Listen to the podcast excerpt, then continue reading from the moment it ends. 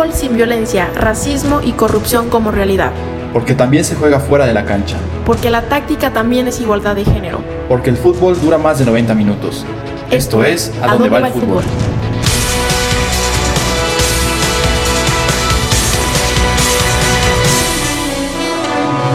Hola, ¿qué tal a todos? Excelente día, excelente tarde, excelente noche. Estimada audiencia, es un gusto estar aquí con ustedes en A dónde va el fútbol. Bienvenidos al podcast en donde vamos a hablar de temas que no se quieren ver, que no se quieren escuchar, temas que incomodan. Racismo, machismo, misoginia, homofobia, corrupción, derechos laborales. Porque este es un deporte que une masas, concilia rivalidades y que nos pone una sonrisa en la cara. Y uno que otro grito también.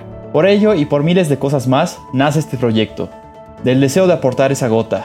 Ese granito de arena que pueda mover al fútbol y decir que el fútbol va por el camino de la inclusión, el respeto y la coherencia. Ya basta de hacernos con la vista gorda de abusos, salarios injustos y de llenar estadios con odio y palabras denigrantes. Apuntamos a algo mejor porque se puede tener algo mejor.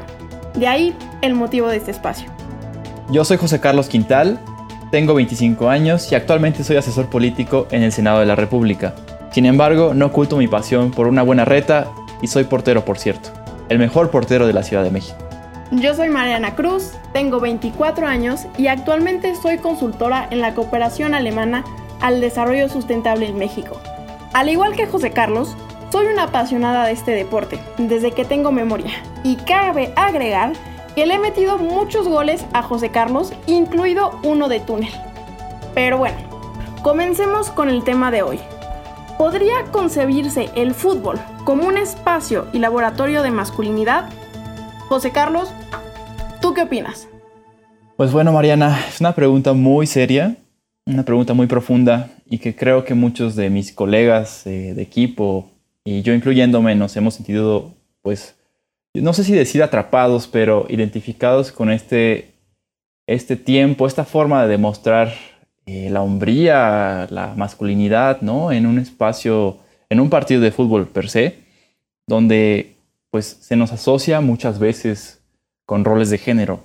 Por ejemplo, puede ser eh, la agresividad de chocar con un, rival, de patear fuerte, de gritar. Muchas veces se asocia eso con la masculinidad, con una masculinidad tóxica, evidentemente, una masculinidad que no debe ser catalogada como tal, eh, con machismo, con la hombría, por así decirlo. Y por tanto suele ser, pues, pues duro, ¿no? O sea, en ese sentido, muchas veces uno quiere demostrar qué tan hombre es en esta, pues en esta burbuja que nos engloba, ¿no?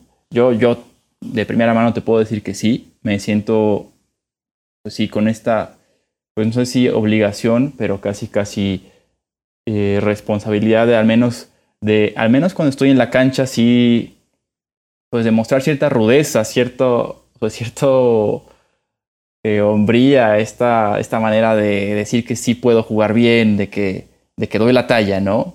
No sabría que... creo que es la única manera en la que podría decir que, que sí. Sí es un espacio para demostrar masculinidad, pero debe de cambiar, evidentemente. Totalmente, la verdad es que estoy muy de acuerdo contigo y digamos que quisiera también que comenzáramos a entender que dentro de este concepto de masculinidad está también el concepto de patriarcado, lo cual puede causar muchos revuelos, pero, pero es una concepción de mundo finalmente. Esta parte de masculinidad, patriarcado, jerarquiza y establece, como tú bien lo comentabas, estereotipos de género. En ese sentido, es histórico que el fútbol esté dominado por lo masculino. Y también, por otra parte, creo que es importante tomar en cuenta que se trata de conceptos que cambian, histórica y culturalmente. Y por ese hecho es que justamente son, son construcciones socioculturales. Ahorita, hoy en día, cada día vemos más inclusión. Ya hay una liga femenil en México, lo cual es una gran noticia, pero también hay que comenzarse a preguntar cómo fue que llegamos a eso, cómo fue que empezó a cambiar esta concepción de que el fútbol ya no está dominado solamente por lo masculino, por los hombres, cómo fue que se empezaron a incluir a las mujeres, ¿no? Es, es un camino largo de respeto e igualdad y lo que se va hoy concibiendo como normal, hace años pues era impensable. Lamentablemente el fútbol continúa siendo aún un espacio codificado y dominado por, por la cosmovisión masculina. Totalmente, Mariana. Y yo creo que, pues, como dices, habría que rastrear en qué momento histórico se le empieza a dar un espacio a la mujer, un justo lugar dentro del desarrollo futbolístico.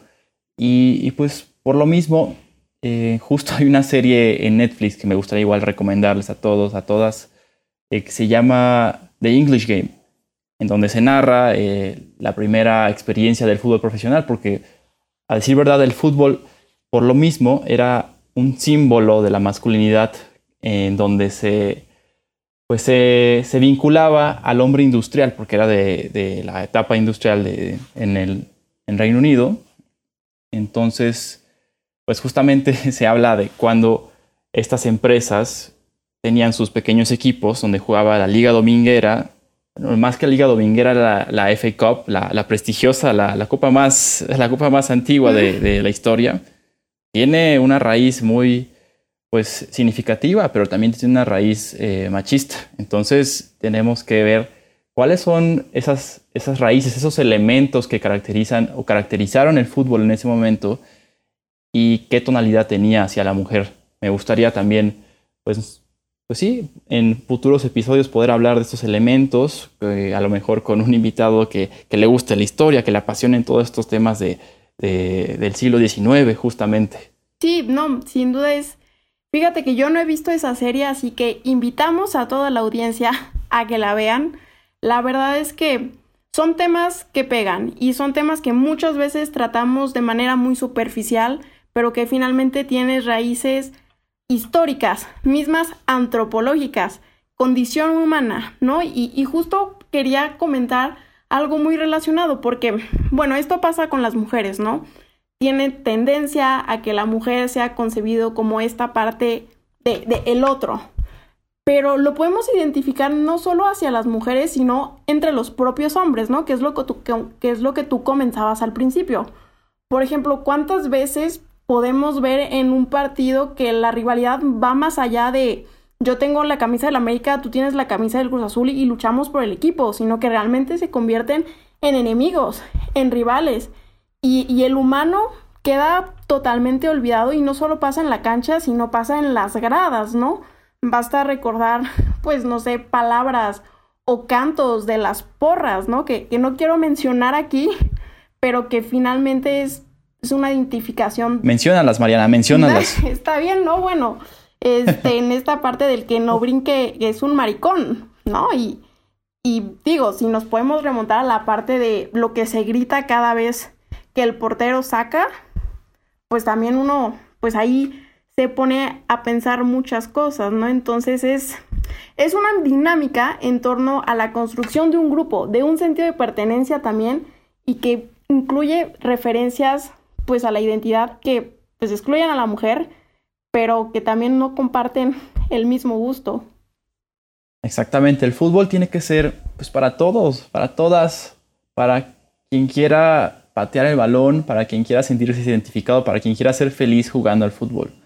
De ahí que tenemos este gran proyecto con mucha mucha alegría, mucha ilusión que Mariana y yo tenemos para pues para seguirle, y pues para que ya no me siga haciendo tantos túneles también.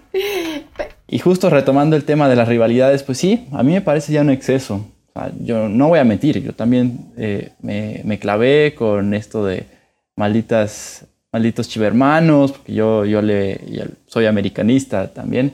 Parte, bueno, mi primer equipo es Venados, es, con esos me quedo, me quedaré hasta que asciendan a primera división.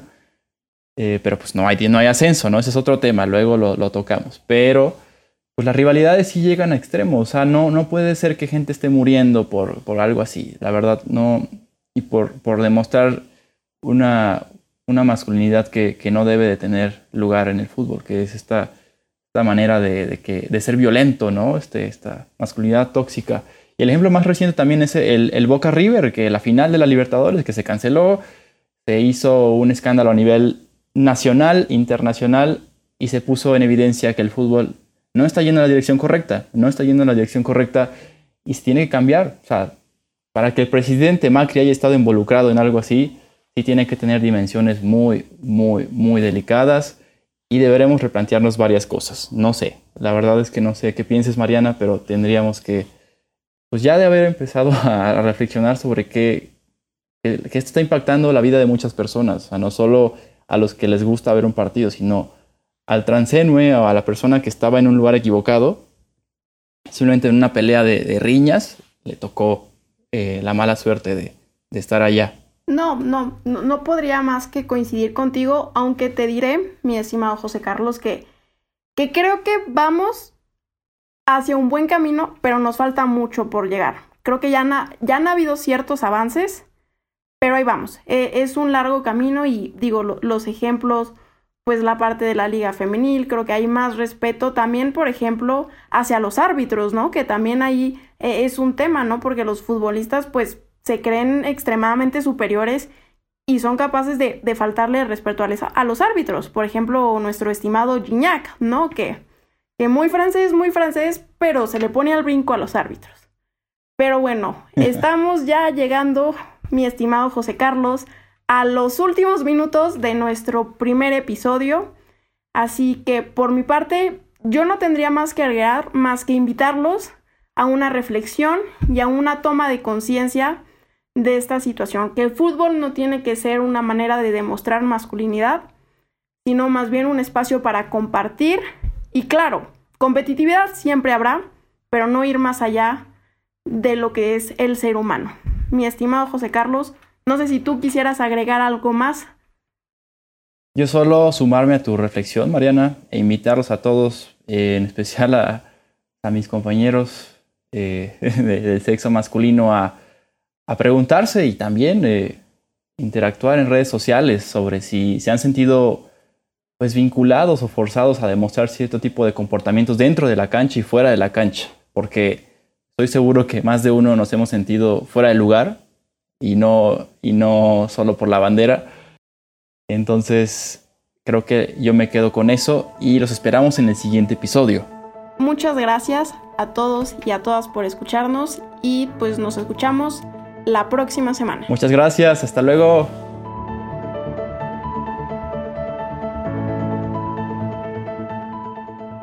Y antes de irnos queremos hacer una mención especial, un reconocimiento a dos personas que sin su ayuda, trabajo y dedicación, este proyecto no tendría pies ni cabeza.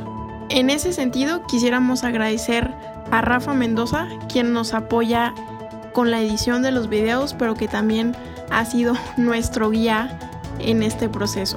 Y por otra parte, a Regina Villegas, quien nos apoyó con, con el logo. Así que muchísimas gracias a ambos.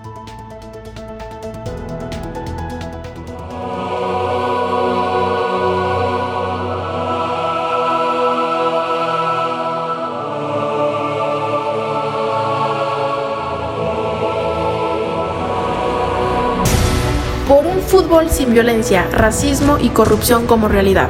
Porque también se juega fuera de la cancha. Porque la táctica también es igualdad de género. Porque el fútbol dura más de 90 minutos. Esto, es A, dónde, va, el fútbol?